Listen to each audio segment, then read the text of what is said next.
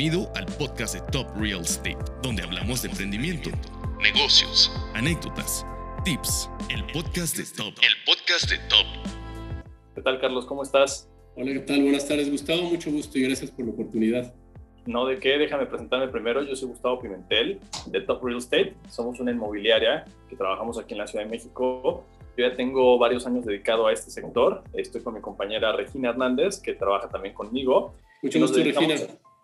Mucho gusto, buena tarde. Y nos dedicamos también a la comercialización de, bienes inmuebles, desarrollos y demás. Tenemos un podcast, el podcast de Top. Este podcast está en Spotify y en varias plataformas y nos sirve mucho como herramienta de comunicación con clientes, con colaboradores, amigos, familiares y demás. Eh, ya con Tania tuvimos la oportunidad de hacer un podcast eh, con Graphisoft y tenemos ahí buenas colaboraciones que obviamente se tratan de un poco el tema de bienes raíces, ¿no? Eh, cuando me contactó y me dijo que tenían este, este tema, me pareció muy interesante de las certificaciones con aire limpio. Entonces me llamó muchísimo la atención porque justamente eh, creo que ahorita con el tema de la pandemia, esto le puede interesar mucho a la gente que nos puede llegar a escuchar, la gente que quiera comprar, eh, desarrolladores, inversionistas. Siento que es algo que sí vale la pena detallar y pues es el motivo de esta reunión. Entonces, pues bueno, si gusta Carlos.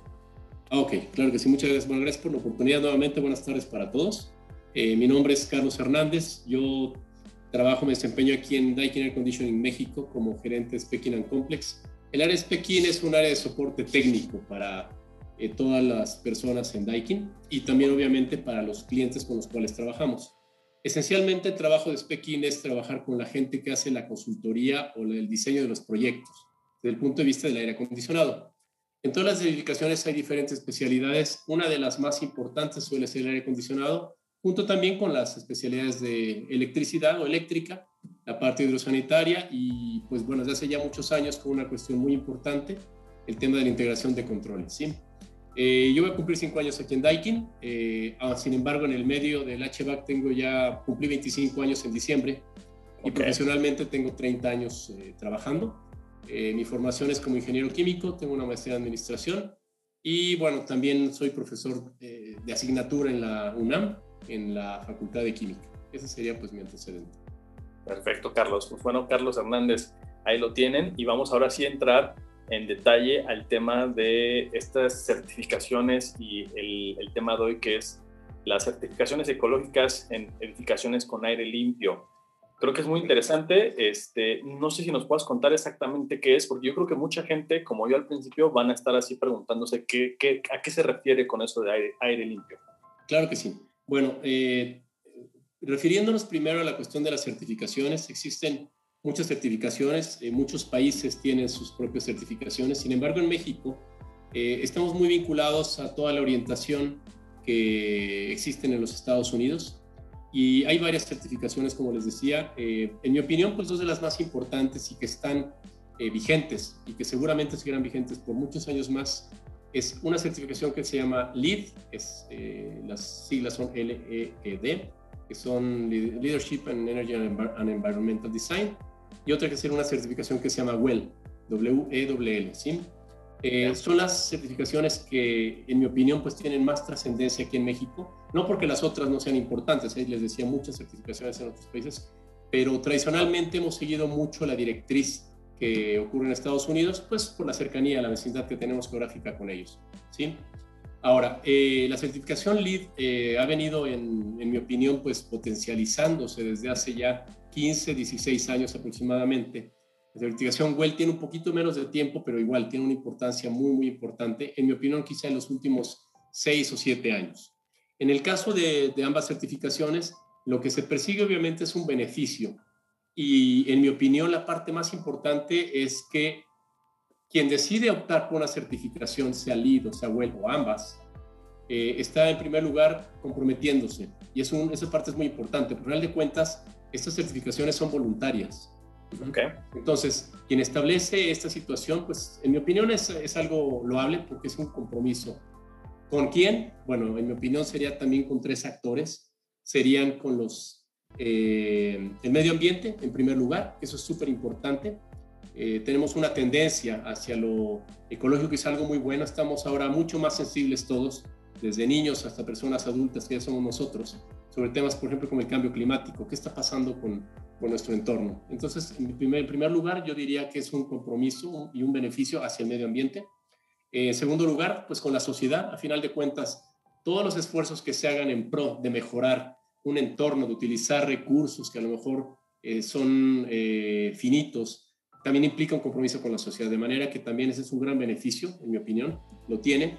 Y el tercero también, eh, que está finalmente vinculado, no podemos hacernos a un lado, es el tema también de la economía. ¿Por qué la economía? Lo vamos a platicar un poquito más adelante, conforme vayamos avanzando con esto, pero el hecho de utilizar nuevas tecnologías, en pensar en medio ambiente, tiene también un, un compromiso y una cuestión económica que va aparejada con el tema social. Claro. Perfecto. Me parece interesante eso que dices porque como lo mencionas es algo que, que es voluntario, no es obligatorio y, y, justamente quien, quien va a obtener esas certificaciones verdes, por así decirlo, eh, ya está queriendo dar como un paso más allá, ¿no? Eh, dar la milla extra, eso me parece muy bien, pero adelante. Así es. En el caso, por ejemplo, de las certificaciones, eh, bueno, este tema da para mucho tiempo, desafortunadamente el tiempo es el recurso más precioso que tenemos y es lo que se acaba normalmente pues más rápido. Pero bueno, si podemos hablar de certificaciones, en el caso de LEED existen cuatro niveles de certificación. La certificación LEED eh, por sí misma, certificación plata, oro y platino. En el caso de WELL, que es otra certificación, existen también los niveles plata, oro y platino. En el caso de, eh, de LEED, aquí lo que estamos eh, considerando es que puede aplicarse a diferentes tipos de inmuebles, es decir, no es solamente para un solo tipo, no es específico para uno. Aquí podemos hablar de edificios nuevos y existentes, podemos hablar de escuelas, podemos hablar de casas con unas determinadas características, edificios de departamentos, por ejemplo, eh, escuelas también. Esa sería la, parte del LEED o el enfoque del LEED. Y eh, LEED está dividido en diferentes categorías. Cada categoría está relacionada con una cuestión de observación o de mejora, o desde el punto de vista del diseño y eh, se divide en categorías, son nueve categorías en la actualidad y cada categoría tiene prerequisitos, tiene créditos. Obviamente los prerequisitos deben de cumplirse para poder aspirar a los créditos. En el caso de Well, eh, les decía, también tiene pues esta situación de, de, de, criterios de, certificación. Y en el caso de Well estamos hablando de optimizaciones. Son maneras de referirlo, pero al final de cuentas conducen hacia un beneficio hacia el usuario, sí, y también a los que están envueltos en este entorno, en toda esta, digamos, cadena de valor, que pueden ser desde los desarrolladores, inversionistas, el constructor, el diseñador. Y lo comento de esa manera porque siempre me gusta decirlo, cada proyecto tiene una solución particular, ningún proyecto es similar a otro. Entonces, es aquí donde está la parte de la innovación, que finalmente eso también se evalúa en las certificaciones que tenemos, en la innovación que puede hacer eh, un diseñador y les decía en diferentes especialidades, en el caso de nosotros, pues en la parte del del aire acondicionado. Ahora, eh, toda esta cuestión que, que, tú preguntabas, Gustavo, que comentas y estamos mencionando aquí, es que eh, el hecho de tener inmuebles con certificación nos otorga, decía, pues ya varios beneficios, como pensamos que están vinculados con el tema, decíamos la parte económica, la parte social y la parte del medio ambiente, pero también tiene un impacto en, decíamos, en, y es, bueno, en, estas cuestiones, y es eh, tangible. Si nosotros hablamos de beneficios, por ejemplo, para aquellos que deciden voluntariamente, como mencionamos, participar y tratar de obtener una certificación, por ejemplo, en el caso de los dueños de los inmuebles, eh, el valor, por ejemplo, referido a renta se incrementa. ¿En qué niveles? Pues bueno, va a depender obviamente también de la certificación que tenga, pero puede ir a niveles que oscilan entre un 30, 40% hasta un 70% cuando tienes un inmueble que está certificado. Eh, hablando de elite, por ejemplo, en el caso de Well, pues también tiene un beneficio que impacta de entrada en un 50% más desde el punto de vista del valor de las rentas, porque la parte de Well está muy enfocada a la cuestión del usuario. Eh, Lead, a diferencia de Well, Lead se, enfoca más en otras cuestiones un poquito menos humanas, lo voy a decir así, no quiere decir que no, no tenga una repercusión en lo humano, pero Well como certificación también enfocada al humano tiene un impacto muy, muy grande. Entonces, esta cuestión que hablamos de lo que son los números, que son cuestiones tangibles, son súper interesantes. Por ejemplo, también el hecho de eh, tener un inmueble con certificación hace que también la gente tenga un mejor desempeño. Y les decía, no estamos hablando solamente de un edificio de oficinas que pudiera ser algo atractivo, o es, digamos, el medio en el cual normalmente pensamos cuando hablamos de eh, el real estate, que es a lo que ustedes se dedican, ¿no? Pero, por ejemplo, en hospitales, en gimnasios, por ejemplo, en escuelas, tiene un beneficio súper grande. Pues eh, un mayor y mejor desempeño de las personas. En el caso de algunos inmuebles, pues menor rotación de personal, porque finalmente estás en un lugar donde te sientes bien, o sea, es confortable. Pero además de toda esta cuestión de confort, que la pueden tener muchos, un aire acondicionado te brinda confort, sí. Pero cuando tenemos ese valor agregado que está enfocado al beneficio, no solamente del, del espacio, sino también de las personas, del medio ambiente de la sociedad, tiene un impacto grandísimo. Ok, en este caso, eh, ¿cuál es ese, ese beneficio? O sea, ¿cómo funciona su sistema que hacen que sea tan bueno? Ok, en el caso ya particular de equipos de aire acondicionado, eh, tendremos que enfocarnos a cuáles son los requerimientos del proyecto. Las tecnologías del aire acondicionado también han evolucionado muchísimo. Eh, cada, pues cada día, cada mes, cada año hay una evolución eh, y eso está emparejado con el tema de las tecnologías. ¿no? En el caso del aire acondicionado, el hecho de utilizar tecnologías que implican equipos más eficientes, refrigerantes que son amigables con el medio ambiente, que aunque son sistemas cerrados, obviamente eh, el tema, por ejemplo, de las fugas, que fue algo que sucedió hace, pues, estamos hablando hace 30, 40 años, finalmente, finalmente impactó, que fue la aportación, aquí me hago un paréntesis pues, pequeño, pero está referido a este tema del refrigerante, del premio Nobel eh, mexicano, ¿no? Mario Molina, ¿no? el tema del daño a la capa de ozono, precisamente por todo este tema de los refrigerantes y su constitución química. Entonces, bueno, regresando a lo que estábamos conversando, el hecho de utilizar, les decía, tecnologías más, más eh, amigables con el medio ambiente, que son más eficientes, impactan necesariamente en, una menor, en un menor consumo eléctrico, una menor generación de, o demanda de energía eléctrica, un, eh, menor, eh, una menor huella de, carbono, o sea, el impacto que estamos dejando en el medio ambiente, el utilizar, por ejemplo, materiales que también son nuevos y que también aportan tecnologías al, al, desempeño que tienen los equipos, pues algo también que ofrecemos como Daikin. Y eh, finalmente eso es lo que persigue Daikin. Daikin tiene, ha tenido aportaciones muy importantes al, al mercado del HVAC, a los productos del HVAC. Eh, Daikin, por ejemplo, fue pionero en el desarrollo del sistema que se llama volumen de refrigerante variable o BRB, que es una tecnología que viene en boga en México particularmente hace unos, en mi opinión, hace unos 12, 13 años, aunque en Japón esto se inventó, y es así, es un invento, en 1982. Por ejemplo, eh, el uso también, por ejemplo, de otro tipo de refrigerantes para nuevas tecnologías, como son los HFOs, que son hidrofluorolefinas, que son una nueva tecnología de refrigerantes, y el mecanismo adecuado para que los equipos de aire acondicionado puedan funcionar con ese, en este caso, con ese fluido, con un refrigerante. El tema, por ejemplo, del enfriamiento de algunos de los materiales, como las tarjetas electrónicas que están en los equipos, son también aportaciones que ha tenido Daikin. El uso de refrigerantes como el R32, que es una tecnología que viene para los próximos años, es un desarrollo, es un invento de Daikin. Entonces, eh, Daikin siempre se ha preocupado mucho por el tema de la innovación. Eh, yo podría decir, digo, he tenido experiencias en, laborales en algunas empresas, en cuatro empresas físicamente, pero algo que me parece muy, muy padre de aquí de, de Daikin es que eh, la mentalidad del japonés es muy enfocado a eso, a crear un impacto en el largo plazo. Y en mi opinión eso es lo que ha hecho Daikin a través de todos estos años. Sí, eso está padrísimo porque es otro, es otro enfoque mental, cultural que, que ayuda. Es una parte cultural, Gustavo, definitivamente, ¿no? Es una cuestión cultural que impacta otra vez en lo, en lo social, en lo económico. Ajá. Ok, ¿tienes como algunos ejemplos de algunos desarrollos que tú sepas que cuentan con estas certificaciones? Sí, claro, por ejemplo, ah, sí, claro, bueno, por ejemplo, en el caso de nosotros, bueno, hay, hay, muchos, hay muchos edificios, ¿no? Por ejemplo, el edificio, lo voy a mencionar si no hay ningún problema, la torre BBVA, BBVA Bancomer, que es el edificio más alto de, de, México, tiene certificación LEED, son equipos Daikin, por ejemplo, ¿no? Okay. Eh, ahí lo que se buscó, obviamente, fue el tema de la eficiencia energética, hay equipos... Eh, con tecnología de compresor centrífugo magnético, eh, más el sistema de distribución de aire, que implica eh, un sistema de cuidado desde el punto de vista, por ejemplo, de la filtración, que eso es súper importante, el sistema de ventilación, que son requerimientos actuales, eh, sobre todo por ese tema que tú mencionabas de la pandemia, cómo lo estamos enfrentando, ¿no? La Torre Manacar, por ejemplo, que también es un edificio icónico ahí en la esquina de Insurgentes Sur y Río Miscuac, tiene también asociada esta tecnología el tema de, de, de equipos grandes, equipo aplicado que son eh, generadores de agua helada y también la parte del BRB para algunas áreas de oficinas. Tenemos también, pues bueno, diseños eh, con aire acondicionado interesantes en, En, por ejemplo, en, hotelería lo tenemos también, desde hoteles boutique, por ejemplo, para la parte de BRB que es muy atractivo, o hoteles grandes también en Riviera Maya, en otras partes de, de México. En hospitales también, en La Raza, por ejemplo, que es un centro de primer nivel, eh, del Instituto Mexicano de Seguro Social tenemos también tecnología Daikin con equipos centrífugos, con compresores magnéticos.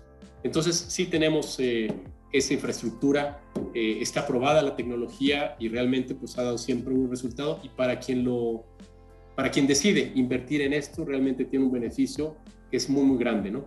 Yo yo siempre he pensado y creo que es algo que deberíamos de empezar a considerar como cultura. Hace un ratito que hablamos un poquito sobre la mentalidad japonesa y sobre el tema de la cultura, lo que tú mencionabas, Gustavo, creo que debemos de pensar siempre, es un tema de educación al final del día, eh, mucho en lo que son los beneficios cuando invertimos inteligentemente, ¿no?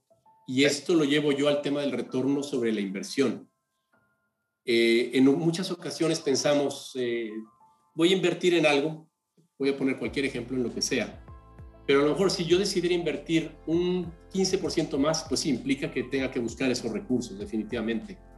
Pero el beneficio que voy a tener en un corto en un mediano plazo es mucho mayor que el no haber tomado la decisión de invertir. Podemos tener, te decía, una inversión inicial menor, pero si pensamos en el beneficio que vamos a tener en mediano, bueno, corto, mediano plazo, los beneficios se multiplican.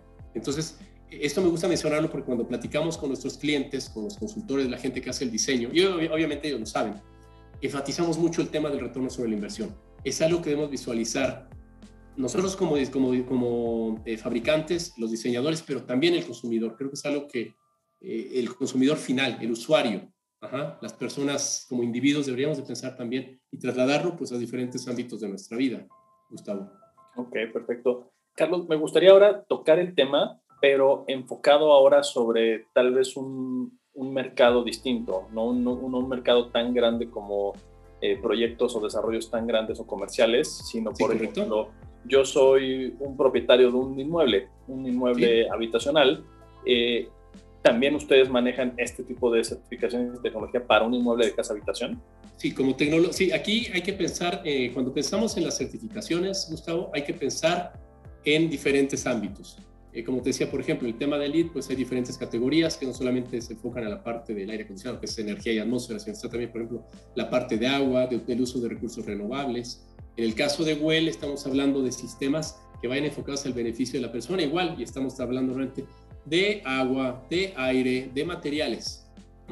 Ahora, si tú fueras, por ejemplo, un, un propietario de un inmueble, eh, bueno, necesitaríamos primero conocer cuál es tu necesidad, como decía hace un ratito, cada proyecto es diferente y tiene una solución distinta, pero tiene siempre una solución. Entonces, aquí el punto sería, ¿qué es eh, lo que tú pretendes? Bueno, si yo soy dueño, por lo mejor, de un edificio de departamentos, bueno, quiero multiplicar, aumentar la plusvalía de, de mi inmueble. ¿Qué puedo hacer? Bueno, se puede invertir en una tecnología que te aporte esos beneficios. ¿Cuáles son los requerimientos? Bueno, tendríamos que plantear y analizar cuál es el proyecto para poder hacer una propuesta pero sí lo podemos hacer. Por eso hablábamos de diferentes tecnologías como pueden ser eh, sistemas BRB, con, que es tecnología inverter, eh, sistemas, por ejemplo, con un, sistema central con agua, con, con agua helada, con un generador de agua helada y un sistema de distribución con manejadoras, un adecuado diseño para ventilar, para filtrar, luces ultravioleta incluso, por ejemplo, si así lo requiere el inmueble.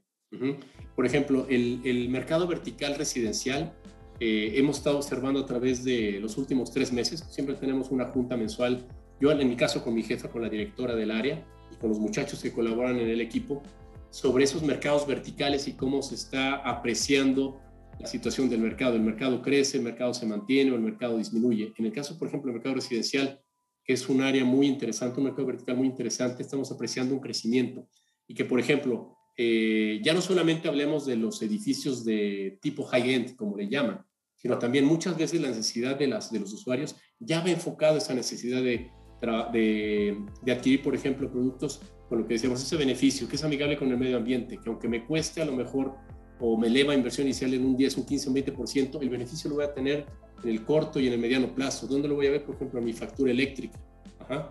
Eh, ¿Qué más eh, puedo apreciar? Bueno, eh, son equipos que son, utilizan menos cantidad de refrigerante, como el R32. Entonces, todo finalmente se traduce, Gustavo, definitivamente sí se puede hacer o se puede obtener un beneficio analizando adecuadamente cuál es el, el, tipo de inmueble, el proyecto que se requiere y cómo se puede dar solución a ese proyecto. Y este es el beneficio económico que mencionabas. Definitivamente, definitivamente, sí. Los ahorros es un beneficio que es palpable y es tangible en el corto plazo. Y te digo solamente, eh, en este caso, por ejemplo, simplemente ver una factura, que eso está padre, ¿no? Que, que me cueste menos la facturación a través del tiempo está, está muy bien. Pero incluso también esos ahorros te permiten también eh, ir visualizando otras cosas, ¿no? Analizar, por ejemplo, que con esos ahorros puedo tener un adecuado mantenimiento preventivo de mis equipos o eso me, va a permitir a lo mejor planificar para ir también mejorando mis instalaciones. O si yo estoy pensando en invertir en otro desarrollo, esto también me va a dar también, pues va a ir capitalizando a final de cuentas. Perfecto, me parece muy bien. Creo que es muy interesante. Es un tema que, eh, por lo menos para mí, era algo completamente nuevo y, distribuirlo en este canal creo que va a ser de mucha aportación. Eh, me gustaría justamente que compartas cómo, cómo se ponen en contacto contigo, con Daikin, cuáles son los medios para contactarlos y que la gente pueda saber un poquito más de esto. Sí, por supuesto. Muchas gracias, Gustavo. Bueno, en el caso de nosotros aquí en Daikin México, eh, la página es www.daikin.com.mx. Eh, pueden entrar también a la página global de Daikin, que es www.daikin.com. Eh, ese es el vínculo con el cual podemos estar relacionados. Pueden ahí ver toda la, la capacidad que tiene Daikin. Y ya en lo particular, pues bueno, yo les puedo compartir mi correo electrónico, que es carlos.hernández.daikin.com.mx. Y pues bueno, pues con mucho gusto podemos atender los requerimientos. Eh, en el caso, por ejemplo, de diseño, si es un tema comercial, obviamente lo podemos canalizar con el área comercial. Pero bueno, siempre estamos abiertos a, a esto. Daikin tiene una, una política de, de, servicio hacia el, hacia el cliente. Es igual, un tema cultural muy fuerte que tiene la, la filosofía del, del, japonés, la filosofía de Daikin. Eso me parece excelente, creo que, que, me gustó mucho eso de la mentalidad que puede llevar no una persona, sino una persona hacia una empresa entera que puede compartir e influenciar en todos los colaboradores de esa misma empresa. Es algo que incluso estamos trabajando en Top, ¿no? Tener una mentalidad positiva y, diferente, ¿no? A la mentalidad tal vez eh, latina que tenemos inculcada para que el negocio siempre sea exitoso y siempre ver por el beneficio, como dices, al corto, mediano y largo plazo y por el beneficio adicional de los clientes. ¿no? Me gusta mucho que, ustedes piensen así, que sea una empresa, ojalá todas las empresas fueran así, ¿no? Eso me gusta mucho. Por supuesto, sí, es un tema, es un tema de, de como se dice, van, se van cambiando las ideas, los paradigmas que, que privan y yo creo que es una cuestión de sensibilidad a final de cuentas, eh, Gustavo. Y yo creo que nos hemos ido sensibilizando a muchas cosas, ¿no? Yo creo que esta pandemia especialmente, creo que a muchos nos ha sensibilizado más hacia muchas cosas, ¿no? Exacto.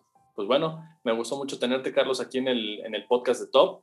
Eh, ya saben que también nosotros estamos para servirles en nuestras redes, se los vamos a dejar.